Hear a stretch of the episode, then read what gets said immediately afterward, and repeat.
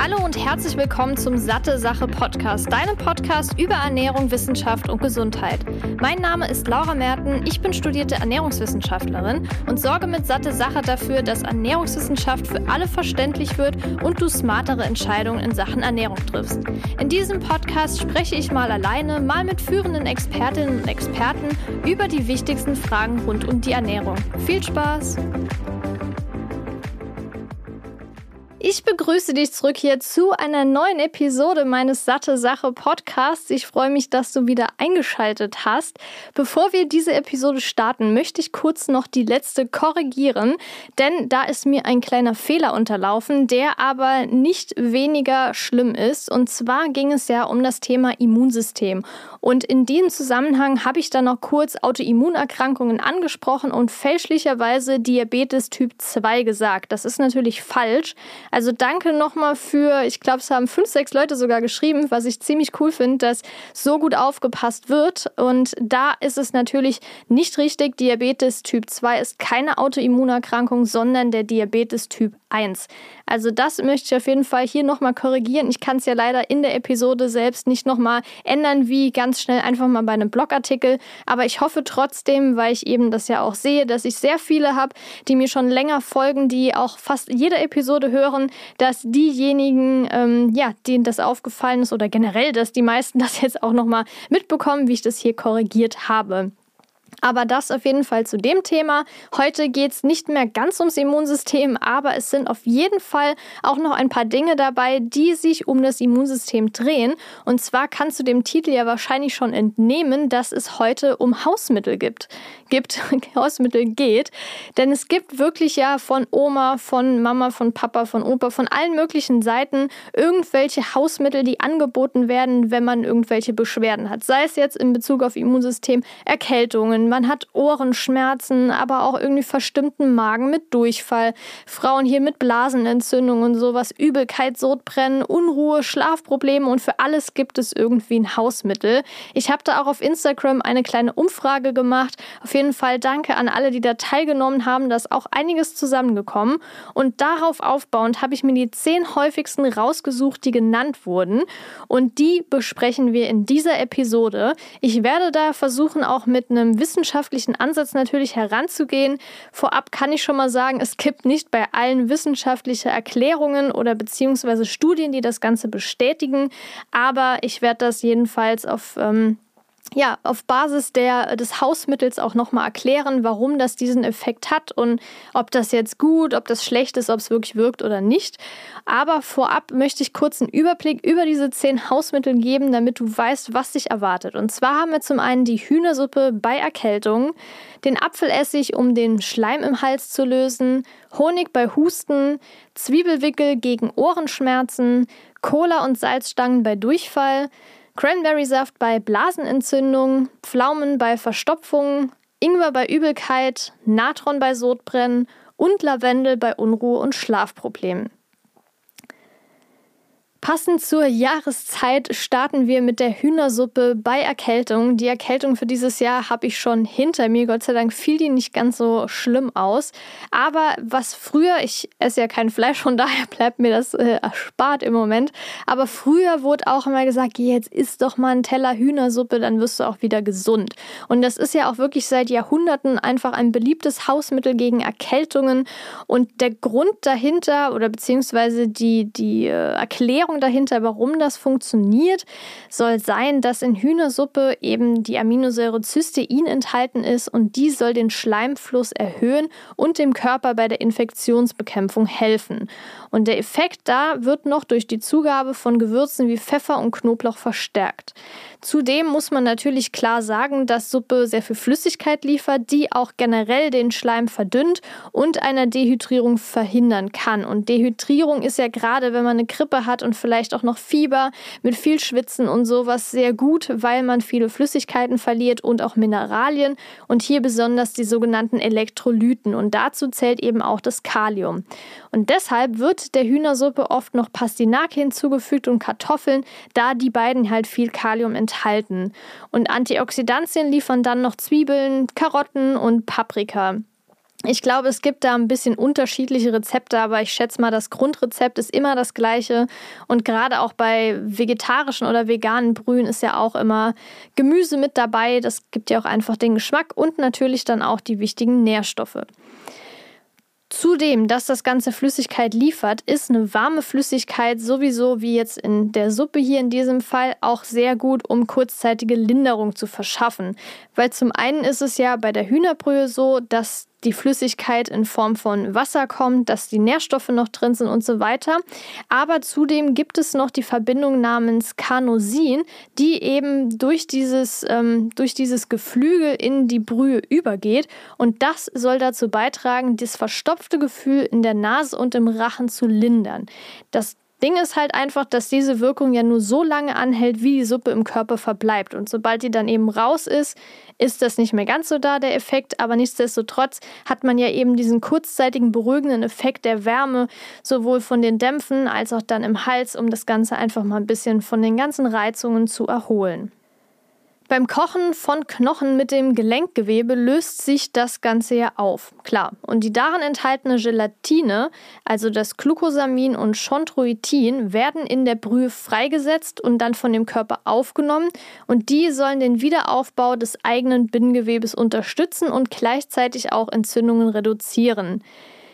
Man muss allerdings sagen, dass dieser Nostalgiefaktor echt nicht vernachlässigt werden sollte, denn hier greift der sogenannte Placebo-Effekt, von dem du auch sicher schon gehört hast. Du musst dir halt einfach vorstellen, wenn dich früher jemand mit einer Schüssel Hühnerbrühe zugedeckt hat mit dem Versprechen, hey, bald wird alles wieder gut, du wirst wieder gesund und sowas, dann assoziiert man ja auch alles, was dazugehört damit. Das heißt, die Botschaft lautet ja hier positiv denken und aufessen und ich gehe davon aus, und dieser Placebo-Effekt, der ist ja wirklich mittlerweile mittlerweile sehr, sehr stark schon erwiesen, dass gerade wenn es um so emotionale Dinge geht, dass wir da sehr da ja bereit sind, quasi uns zu denken, ja, wir werden jetzt wieder gesund, dass das vielleicht nicht unbedingt mit der Hühnerbrühe zusammenhängt, sondern einfach mit dem wohligen Gefühl, das wir dabei hatten, wie wir uns da gefühlt haben. Und klar haben die Inhaltsstoffe auch einen positiven Effekt auf das Immunsystem und die Infektionsbekämpfung. Aber die Hühnersuppe, Hühnersuppe heilt jetzt nicht per se die Erkältung.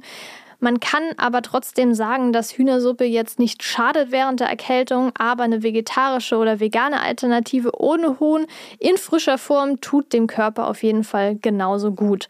Und prinzipiell ist ja sowieso eine gesunde Ernährung während einer Erkältung wichtig, um den Körper zu unterstützen. Und wenn du dazu noch mehr wissen willst, ich hatte eben schon gesagt, die letzte Episode ging um das Immunsystem, dann kannst du dir da gerne noch mal ein bisschen mehr dazu anhören. Da rede ich auch noch mal oder erkläre ich noch mal, wie das Immunsystem Immunsystem überhaupt funktioniert und welchen Einfluss die Ernährung genau darauf hat. Als zweites Hausmittel haben wir den Apfelessig und in diesem Fall zum Schleimlösen. Das ist ja wirklich ein super gängiges Hausmittel für alles Mögliche. Ich habe das schon verwendet, um die Haare glänzender zu bekommen. Bei Hautproblemen soll es helfen, gegen Halsschmerzen, bei Verdauungsbeschwerden, also alles Mögliche. Und Apfelessig hat antibakterielle Eigenschaften, die bei der durch Bakterien verursachten Halsentzündung helfen können. Allerdings können natürlich die Halsentzündungen auch durch Viren, Allergien oder Umweltreizstoffe hervorgerufen werden und dementsprechend hilft Apfelessig dann aufgrund der antibakteriellen Wirkung nicht in diesen Fällen. Trotzdem gibt es Fallberichte, die darauf hindeuten, dass Apfelessig die Symptome von Halsentzündungen lindern kann. Die wissenschaftlichen Daten, die diese ganzen Behauptungen jetzt allerdings stützen, fehlen aktuell noch. Es gibt Studien an menschlichen Zellen, also nicht Menschen generell, sondern an extrahierten menschlichen Zellen, die zeigen, dass Apfelessig gegen Escherichia Escherichia coli Bakterien, Staphylococcus aureus Bakterien und Candida albicans Hefepilze wirksam ist. Während allerdings diese Labor Laborstudien die antimikrobiellen Eigenschaften gegen einige Bakterien und Hefepilze nachgewiesen haben, gibt es derzeit noch keine Studien am Menschen, die das Ganze bestätigen. Und klar, es sind menschliche Zellen, aber es ist kein menschlicher Gesamtorganismus und da ist auf jeden Fall ein riesengroßer Unterschied. Das bedeutet also, dass Apfelessig zwar außerhalb des menschlichen Körpers potenziell antibakteriell wirkt, die Wirksamkeit bei der Behandlung von Halsentzündungen beim Menschen jedoch noch ungewiss bleibt. Trotzdem, es gibt immer ein Trotzdem. Bei mir hilft Gurgeln mit Apfelessig wirklich sehr, sehr gut, um übermäßigen Schleim im Hals bei Erkältung zu verdünnen und auch auszuscheiden. Und mein Freund war letzt auch erkältet, bei dem hat das auch sehr gut geholfen. Wichtig ist hier auf jeden Fall, dass das, der Apfelessig nicht pur verwendet werden soll, weil er sehr sauer ist. Ich mische da immer ungefähr 150 bis 200 Milliliter lauwarmes Wasser mit einem Esslöffel Apfelessig, maximal zwei Esslöffel und gurgel damit so fünf bis sechs Durchgänge, bis die Mischung aufgebraucht ist. Ich persönlich merke danach auf jeden Fall zumindest eine kurzzeitige Linderung, weil sehr viel Schleim sich eben löst. Du kannst das gerne mal probieren. Wenn es gar nichts für dich ist, lass es einfach. Aber wenn man jetzt dann nicht irgendwelche zusätzlichen Reizungen bekommt, also hier wirklich sehr, sehr wichtig, das zu verdünnen, weil sonst ist die Reizung auf jeden Fall vorprogrammiert, dann kannst du es einfach mal versuchen. Meine persönliche Meinung ist, es wird nicht unbedingt schaden, ähm, außer vielleicht, dass es dich doch kurz mehr reizt als geplant. Aber dann kannst du es einfach weglassen. Es wird jetzt aber nicht irgendwie langfristigen Schaden nehmen. Und selbst wenn es jetzt nicht wissenschaftlich belegt ist, heißt es ja nicht, dass es nicht hilft. Das dritte Hausmittel ist Honig und da frage ich dich jetzt mal ganz ehrlich, wie oft wurde dir schon ein Esslöffel Honig oder generell ein Löffel Honig angeboten, wenn du oft husten musstest? Und wenn, und wenn du das auch dann gemacht hast, dann ist dir sicher auch schon aufgefallen, dass es eine kurzzeitige Linderung verschaffen kann. Und das liegt daran, dass der Honig den Rachen quasi wie so eine Schicht umhüllt und die gereizten Schleimhäute darunter beruhigt, wodurch der Husten dann auch gelindert und logischerweise die damit verbundenen Symptome gemildert werden. Und tatsächlich gibt es auch Studien, die darauf hindeuten, dass Honig bei nächtlichem Husten bei Kindern genauso oder sogar besser wirksam sein kann als der Wirkstoff Dextromethophon, der in Hustensäften oft vorkommt. Und dafür wurden jetzt 139 Kinder untersucht, die eine Infektion der oberen Atemwege haben. Und genau so eine Infektion wurde dann auch in einer weiteren Studie aus 2012 untersucht, und zwar mit drei unterschiedlichen Honigsorten bei Husten. Und alle Sorten konnten die Häufigkeit und den Schweregrad des Hustens besser lindern als das Placebo-Produkt. Also jetzt nicht als Hustensaft, sondern als eben das Placebo-Produkt was jetzt nicht ähm, den gleichen Wirkstoff quasi enthält oder generell keinen Wirkstoff enthält. Natürlich kann man Honig zusammen mit anderen Hustenmitteln oder auch alleine anwenden. Abgesehen davon, dass er jetzt leicht zu beschaffen ist, gibt es auch kein Risiko von Wechselwirkungen mit anderen Medikamenten. Abgesehen natürlich von der Allergie gegen Honig oder Schluckbeschwerden kann praktisch jeder Erwachsene Honig zur Linderung des Hustens verwenden. Allerdings sollte Honig niemals an Babys unter zwölf Monate verabreicht werden, da die Gefahr von Botulismus, nennt sich das, besteht. Das ist eine seltene Vergiftungsart, die durch Toxine verursacht wird, die die Nerven angreifen. Und Honig kann auch Clostridium botulinum enthalten. Das ist ein Bakterium, das im Boden vorkommt. Und während jetzt der Verdauungstrakt der meisten Erwachsenen mit diesen Sporen umgehen kann, ist das System von Säuglingen noch nicht reif genug. Und dadurch können die Bakterien im Körper wachsen und im Verdauungstrakt Giftstoffe produzieren. Also an dieser Stelle nicht an Babys verabreichen, aber für Erwachsene, die jetzt keine Allergie und keine Schluckbeschwerden haben, ist es eigentlich komplett sicher. Zur Verwendung kannst du entweder ein bis zwei Teelöffel Honig pur oder in einer Tasse mit warmem Tee, nicht zu heiß, gerührt trinken, gerne auch mit bisschen Ingwer noch und Zitrone und wichtig an der Stelle ist auf jeden Fall zu erwähnen, dass du hochwertigen Honig verwenden solltest und da lieber ein paar Euro mehr ausgibst, weil der ganz billige Honig in diesen Plastikdrückdosen, der enthält kaum noch von diesen Wertstoffen, äh, wertvollen Stoffen und nahezu gar nichts mehr, was irgendwie auch nur annähernd äh, in dem Fall gegen Husten irgendwie lindern könnte, was jetzt die Inhaltsstoffe Honig betrifft, sondern da ist dann wahrscheinlich einfach nur die Konsistenz und da ist so viel Haushaltszucker zugesetzt, also da ist nicht mal mehr 100% Honig drin und das ist wirklich was, was ich nicht nehmen würde, sondern wirklich guten Imkerhonig vielleicht um die Ecke. Es gibt ja Gott sei Dank noch immer wieder kleinere Imkereien und da würde ich dann wirklich von mir aus lieber noch das Doppelte zahlen, aber dafür gute Qualität haben. Wir bleiben weiterhin bei Erkältungssymptomen. Da gab es irgendwie die allermeisten Hausmittelempfehlungen. Und zwar sind das die Zwiebelwickel gegen Ohrenschmerzen. Und da liegt es daran, dass die Zwiebel Senföle enthalten und Schwefelverbindungen, die antimikrobiell und entzündungshemmend wirken sollen. Und das bedeutet, dass sie das Wachstum von Bakterien, Viren und Pilzen hemmen. Und du hast auch sicherlich schon mal beim Zwiebelschneiden geweint. Das liegt daran, dass die ätherischen Öle Sekrete lösen können.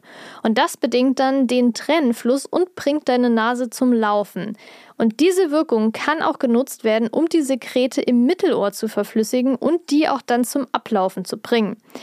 Die Zwiebelwickel kannst du jetzt entweder kalt oder warm anwenden. Wenn du es jetzt kalt machen möchtest, dann brauchst du nur die Zwiebel klein zu hacken und in eine saubere alte Socke oder ein Leintuch wickeln. Wichtig hier, äh, Achtung, das nimmt den Geruch an und oftmals kriegt man es auch nicht mehr ganz raus, als irgendwas verwenden, was man danach für nichts mehr anderes verwendet.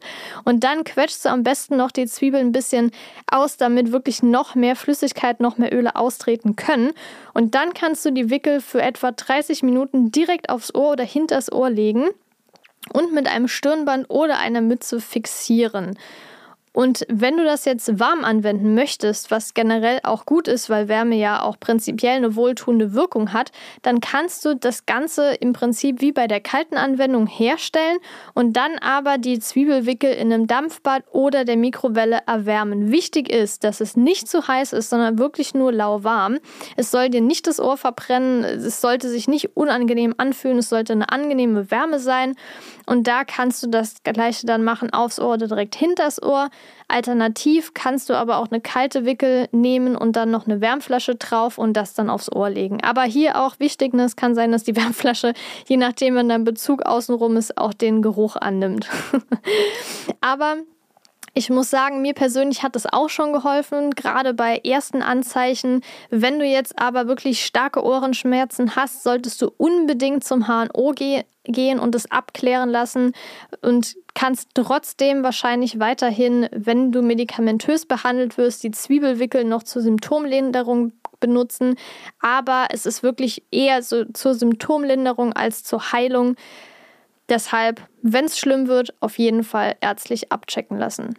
Kommen wir zu dem fünften Wehwehchen und zwar Durchfall. Und da ist der Klassiker Cola und Salzstangen. Das hast du mit Sicherheit auch schon mal gehört. Ich habe es auch schon gehört. Ich habe es schon gegessen. Irgendwie tat es gut, aber irgendwie dachte ich, kann irgendwie nicht wirklich sein. Das waren so viele Irgendwies, dass es mich stutzig gemacht hat. Aber letztendlich macht es ja trotzdem irgendwie ein bisschen Sinn. Ne? Also ich meine, beim Durchfall verlieren wir ja sehr, sehr viel Flüssigkeit und Mineralien und das bringt den Körper ziemlich aus dem Gleichgewicht. Und selbst ein geringer Flüssigkeitsmangel schaltet, äh, bringt den Körper dazu, dass er einen SOS-Modus schaltet und dann auch viele Körperfunktionen herunterfährt, die in dem Moment jetzt nicht ganz so lebenswichtig sind. Und gerade die Elektrolyten, also Natrium, Chlorid, Kalium und Magnesium, sind extrem wichtig für einen ausgeglichenen, ausgeglichenen Wasserhaushalt im Körper. Und der Tipp, dass du Cola und Salzstangen bei Durchfall nehmen solltest und die helfen könnten, beruht auf der Annahme, dass Cola-Getränke viel Zucker enthalten. Und Zucker geht ebenfalls bei Durchfall verloren. Und Salzstangen das nötige Natriumchlorid, also Natriumchlorid, sprich Salz, liefern. Das Problem ist allerdings, dass Cola sogar die Wasserausscheidung verstärken kann und somit auch den Flüssigkeitsverlust erhöht.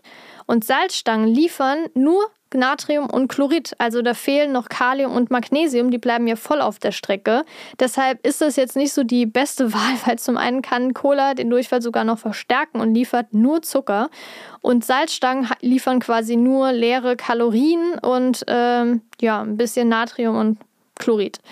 Und viel besser hier an dieser Stelle ist einfach ausreichend Wasser zu trinken, vielleicht eine gekaufte Elektrolytlösung zu dir nehmen aus der Apotheke, dazu noch eine zermatschte Banane für das Kalium oder einfach die Elektrolytlösung selbst herstellen. Da hat auch die World Health Organization, also die WHO, ein genaues Mengenverhältnis angegeben für die orale Hydrationslösung.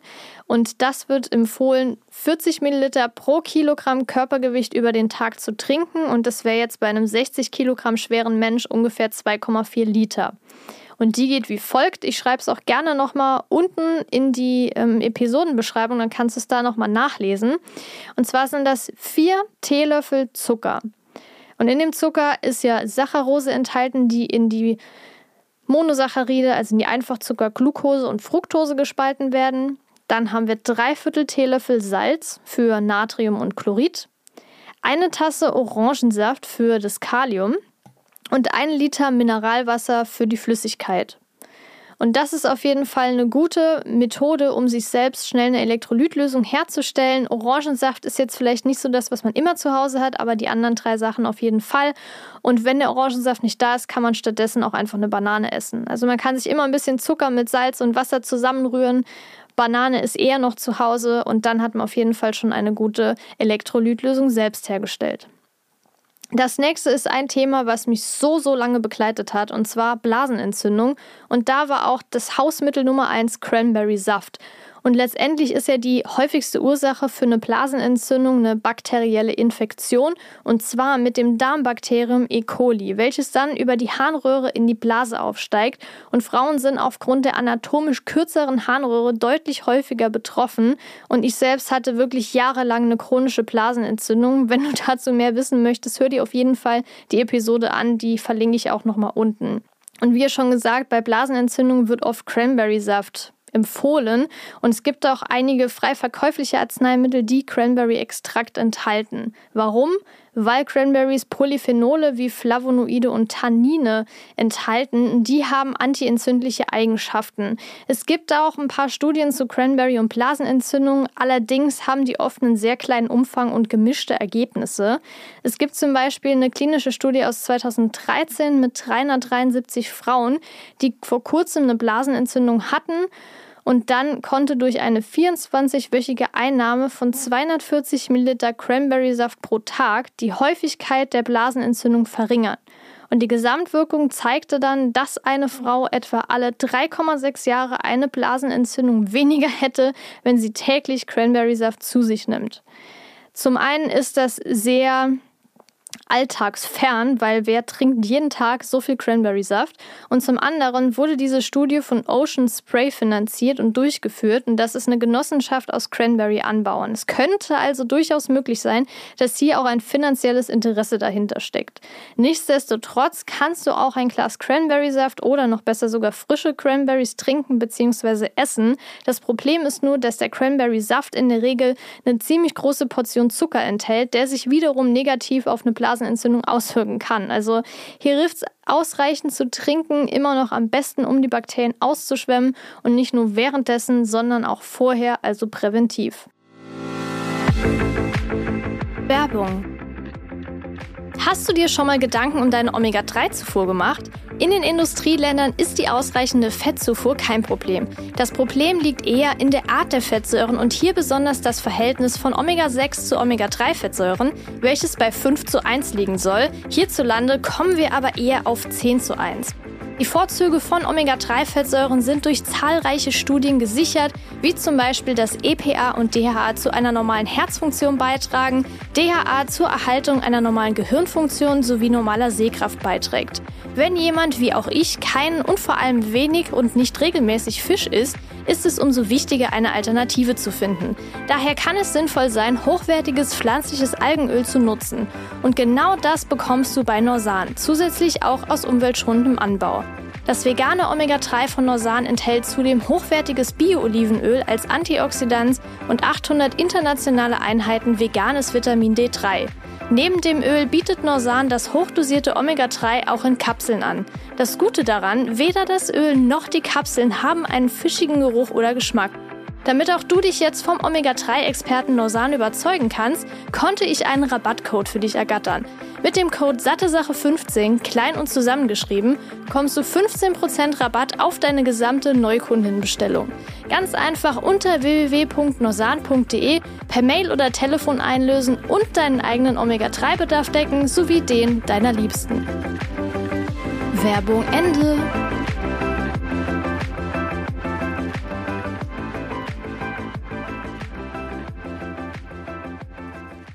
Das nächste wären Pflaumen bei Verstopfung. Und Pflaumen sowie Pflaumensaft sind einfach dafür bekannt, dass sie Verstopfung lösen können. Und das ist teilweise auf den hohen Ballaststoffgehalt von Pflaumen zurückzuführen, denn eine Pflaume liefert schon ein Gramm Ballaststoffe. Und die Ballaststoffe in Pflaumen sind auch größtenteils unlöslich. Das heißt, sie verbinden sich nicht mit Wasser. Sie spielen auch eine Rolle bei der Vorbeugung von Verstopfung, da sie dem Stuhl mehr Volumen verleihen und den Transport von Abfallstoffen durch den Verdauungstrakt beschleunigen können. Außerdem enthalten Pflaumen auch natürlicherweise das sogenannte Sorbitol. Das ist ein Zuckeralkohol mit einer natürlich abführenden Wirkung. Und es gibt auch eine Studie, da berichteten Personen, die drei Wochen lang täglich 50 Gramm Pflaumen gegessen haben, dass die Stuhlkonsistenz und Häufigkeit besser war als in der Gruppe, die Flohsamenschalen zu sich nahmen. Es ist aber wichtig zu bedenken, dass zu viele Pflaumen auf einmal auch die gegenteilige Wirkung haben können, also zu Durchfall führen können. Empfohlen werden deshalb auch nur maximal 100 Gramm pro Tag und der Pflaumensaft, wenn du den trinken möchtest, sollte aus 100% Pflaumen bestehen, also ohne Zuckerzusatz und hiervon sollte man dann auch nicht mehr als 200 Milliliter trinken. Generell ist es ja bei Verstopfungen so, auch wenn die Pflaumen jetzt tatsächlich helfen sollten, was sie bei mir auch schon getan haben, aber trotz allem ist es wichtig, dass du neben einer ausreichenden Ballaststoffaufnahme das Ganze präventiv gestalten solltest. Also möglichst sind Verstopfungen auch äh, erst gar nicht beikommen lassen und da dich auch wirklich genug zu bewegen, generell dich gesund zu ernähren. Und ich arbeite wirklich sehr, sehr viel ähm, im Homeoffice eigentlich fast nur. Und wenn, dann sitze ich im Büro in Mannheim. Aber ich versuche auch wirklich damit zu kämpfen, mich regelmäßig hinzustellen. Ich habe auch einen Stehschreibtisch, also höhenverstellbaren. Muss jetzt nicht jeder haben, aber auf jeden Fall zwischendurch auch mal Bewegung ist sehr, sehr wichtig und ich weiß wirklich, wovon ich rede. Es ist ein sehr, sehr leidiges Thema. Aber nichtsdestotrotz können Pflaumen tatsächlich kurzfristig bei Verstopfungen helfen. Aber nicht vergessen, sehr viel trinken trotzdem. Das nächste Hausmittel ist Ingwer und zwar bei Übelkeit. Und das wird nicht nur bei Übelkeit, sondern auch bei Magenbeschwerden oft empfohlen. Und tatsächlich ist diese Fähigkeit die am besten belegte Anwendung. Denn es gibt einige Studien, die ergeben haben, dass Ingwer genauso wirksam sein kann wie einige Medikamente gegen Übelkeit, aber weniger Nebenwirkungen haben. Und die medizinischen Eigenschaften gehen auf die bioaktive Komponente Gingerol sowie verbannte Verbindungen namens Sfogaole zurück. Das ist ein äh, Name, also manche Begriffe, die sind so blöd geschrieben, da weiß man echt nicht genau, wie man es aussprechen soll. Aber Gingerole sind eigentlich so das Wichtigere in dem Ganzen. Und da ist es zu, wichtig zu wissen, dass die zum Beispiel der Wurzel auch den scharfen Geschmack verleihen. Und diese Sfogaole, die sind in getrocknetem Ingwer stärker konzentriert. Und die Gingerole, das kann man sich auch ein bisschen besser, weil Ginger ist ja Ingwer auf Englisch, Gingerole hat irgendwie ein bisschen mehr, ist ein bisschen greifbarer, würde ich mal sagen. Und die sind stärker konzentriert in Rom-Ingwer. Und es gibt jetzt Forschungen, die haben gezeigt, dass Ingwer und seine Verbindungen die Verdauung verbessern und die Magenentleerung beschleunigen können, was dann die Übelkeit verringern kann. Und die Wurzel hat außerdem auch entzündungshemmende Eigenschaften und kann den Körper beruhigen und auch die Übelkeit verringern. Ingwer gilt ja prinzipiell als sicher, aber bei manchen Menschen können Nebenwirkungen wie zum Beispiel Sodbrennen, Sodbrennen Blähungen, Durchfall oder auch Magenschmerzen auftreten treten. Das hängt aber von der Person, der Dosierung und auch der Häufigkeit der Einnahmen ab. Außerdem können auch hohe Dosen den Gallenfluss erhöhen, was jetzt für Menschen mit einer Gallenblasenerkrankung eher nicht empfohlen wird. Und Vorsicht ist auch geboten, wenn du Blutverdünner nimmst, weil Ingwer mit diesen Medikamenten möglicherweise in Wechselwirkung treten könnte. Es gibt hier verschiedene Methoden, Ingwer gegen Übelkeit einzusetzen. Und die drei häufigsten sind, würde ich sagen, Tee. Und da liegt so die empfohlene Menge bei 0,8 bis 1 Liter Ingwertee aus frisch geschnittenem oder geriebenem Ingwer in heißem Wasser, wobei der Tee langsam getrunken werden sollte. Du kannst da auch ein bisschen Honig noch mit reinmachen oder Zitrone. Das zweite wären Nahrungsergänzungsmittel. Die werden zum Beispiel mit gemahlenem Ingwer gemacht, der in Kapseln gepresst wird. Hier ist es ganz, ganz wichtig, auf gute Qualität zu achten, dass keine Füllstoffe oder unerwünschte Zusatzstoffe enthalten sind. Oder als dritte Option noch ein ätherisches Öl zur Inhalation. also quasi die Inhalation von ätherischem Ingweröl, was die Übelkeit gerade nach einer Operation laut der Studie stärker reduzieren sollte. Und diese Food and Drug Administration, Administration Diese englischen Begriffe immer. Auf jeden Fall die Organisation in den USA, die sagt, ob jetzt äh, Medikamente und Lebensmittel sicher sind. Die sagt, dass bis zu 4 Gramm Ingwer pro Tag sicher sind. Und Studien verwenden sogar meistens geringere Mengen von 200 bis 2000 Milligramm. Aber unabhängig von der Herkunft der Übelkeit scheint eine Aufteilung von 1 bis 1,5 Gramm Ingwer in mehreren Dosen zur Behandlung der Übelkeit am besten zu wirken. Mir persönlich hat es äh, noch nicht wirklich geholfen.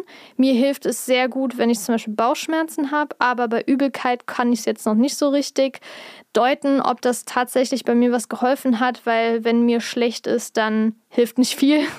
dann habe ich auch keinen Bock, irgendwas zu schmecken oder zu riechen. Aber du kannst mir gerne auch mal schreiben, vielleicht sogar bei Spotify, wenn du das da hörst, unten in die ja, in die Antworten, ich glaube, das geht nur in der mobilen Spotify-App, ähm, kannst du auch mal hinschreiben, was bei dir geholfen hat oder noch andere Hausmitteltipps geben. Das würde mich auf jeden Fall sehr interessieren. Ja, ein, eins der letzten Hausmittel, was wir jetzt hier besprechen, ist Natron und zwar bei Sodbrennen. Natron, also Natriumhydrogencarbonat, wirkt ja basisch, also säureneutralisierend. Und Bicarbonat bzw. Hydrogencarbonat ist der wichtigste säureneutralisierende Stoff im menschlichen Körper und das wird auch als Puffer bezeichnet. Bei Sodbrennen ist es jetzt so, beziehungsweise bei einem Überschuss an Magensäure, lässt sich da die theoretische Wirkung von Natron einfach erklären. Das heißt, Natron führt jetzt zu einer Neutralisation von sauren Nahrungsmitteln und Magensäure.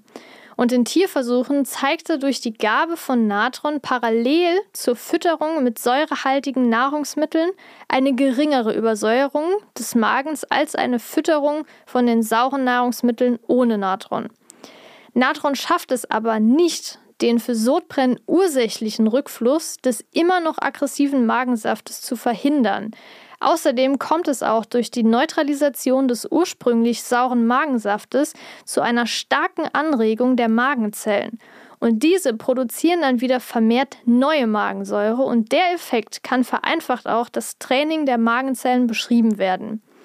Hier ist nämlich dann auch das große Problem, dass beim Absetzen von Natron es zu einer starken Übersäuerung und damit wieder zu Sodbrennen kommen kann und das wird als Rebound-Effekt bezeichnet. Der Körper kann Natron bzw. seine basisch wirkende Komponente, das Hydrogencarbonat, also der Puffer, selbst herstellen. Und so wird unter anderem in der Niere Wasser und Kohlenstoffdioxid zunächst zu Kohlensäure und zerfällt dann in der Niere unter anderem zu Hydrogencarbonat. Während jetzt normalerweise beide Komponenten gleichmäßig mit dem Urin ausgeschieden werden, kann der Körper bei Bedarf vermehrt Bicarbonat zurückhalten und ist so normalerweise nicht auf eine künstliche Zufuhr von außen angewiesen.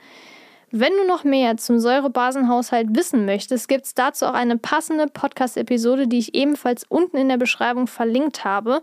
Denn es ist wirklich ein so umfangreiches Thema, dieser Säurebasenhaushalt. Ich habe da sogar auch einen Blogartikel geschrieben, den verlinke ich auch nochmal unten.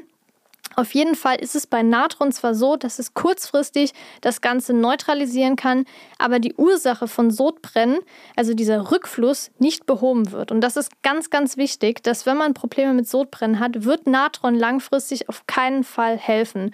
Und ich finde es sowieso ein bisschen schwierig, wenn man sehr viel in diese basische Ernährungsschiene geht. Jetzt nicht nur im Sinne von, ich versuche jetzt so säurebildende Lebensmittel wie tierische Produkte und sowas zu vermeiden. Alles cool.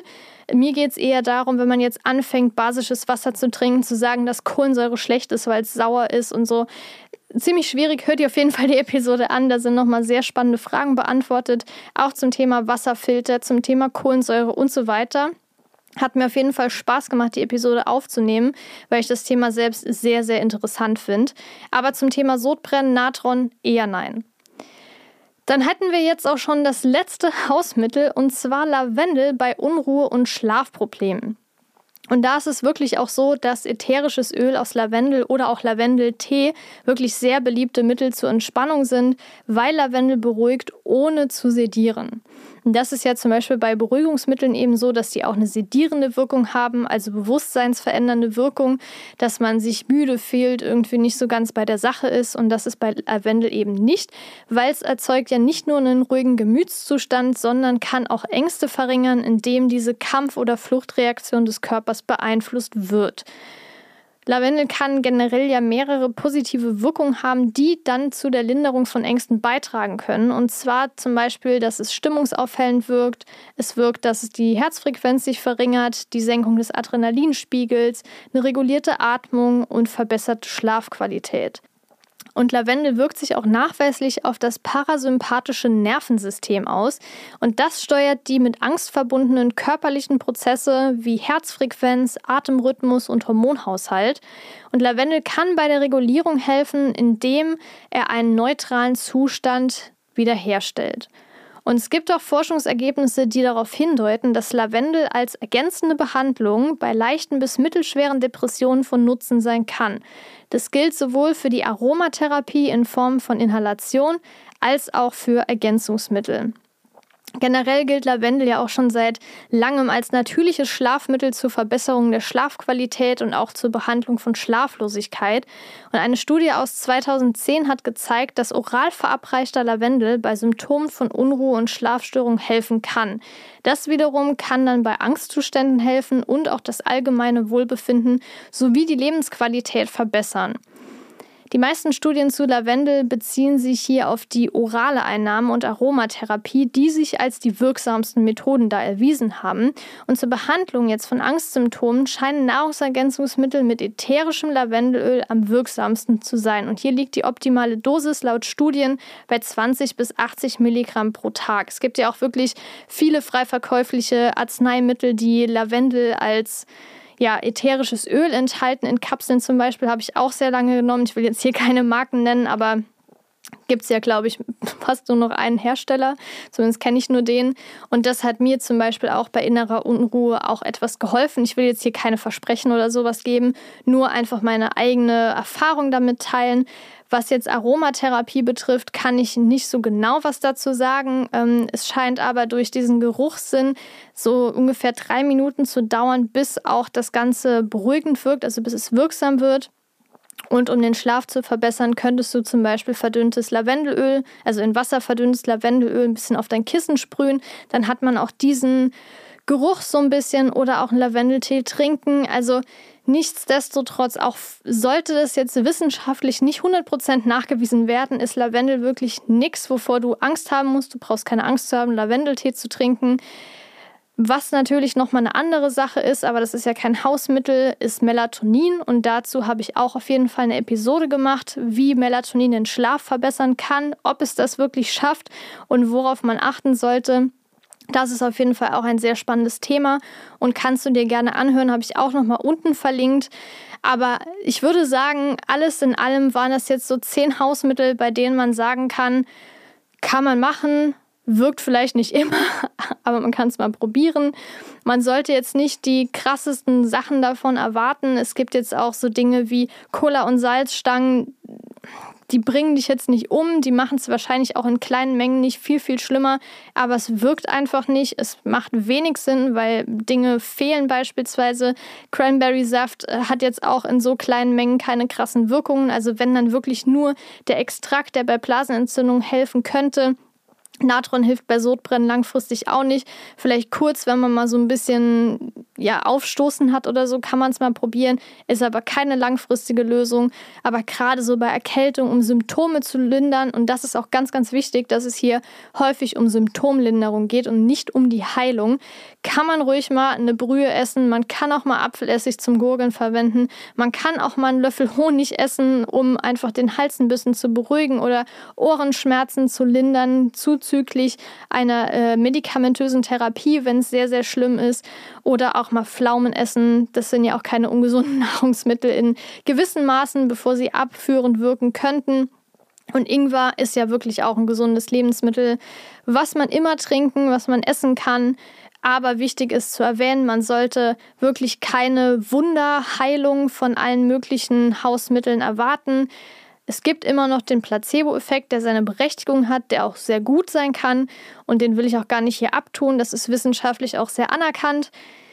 Ich hoffe auf jeden Fall, dass ich dir mit dieser Episode helfen konnte. Ich würde mich auf jeden Fall auch auf einen Austausch mit dir freuen, gerne bei Spotify, wie ich ja eben schon erwähnt habe, oder auch bei Instagram. Da heißt der Account Satte Sache. Falls du was Längeres hast, auch gerne per Mail an laura.sattesache.de. Ich würde mich auch freuen, wenn du nächstes Mal wieder dabei bist. Ich wünsche dir bis dahin eine tolle Zeit. Es ist sogar nur eine Woche dazwischen, weil diese jetzt eine Woche später kam. Und dann gibt es wieder ein neues spannendes Ernährungsthema für dich. Und bis dahin alles, alles Liebe, deine Laura.